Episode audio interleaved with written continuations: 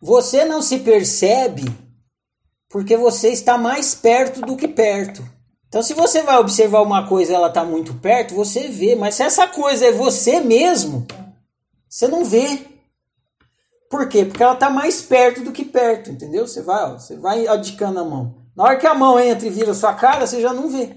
Então, a todo instante, você está mais perto do que perto. Você está se vendo o tempo todo. Não tem outra coisa para você ver senão você.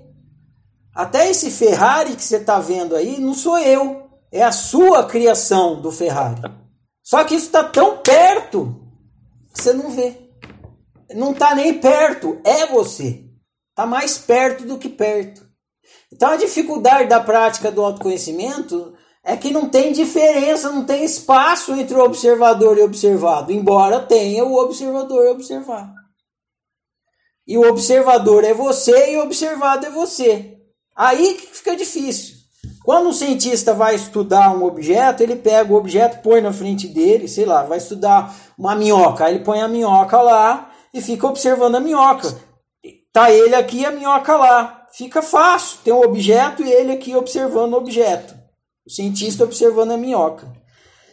Se ele quer olhar mais perto, ele pega o microscópio, mas ainda tem espaço entre o observador observado ele, o microscópio e a minhoca lá. Então, sempre tem um espaço. No caso da autociência, não tem.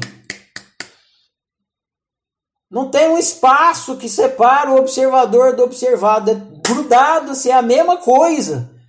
O observador é o observado.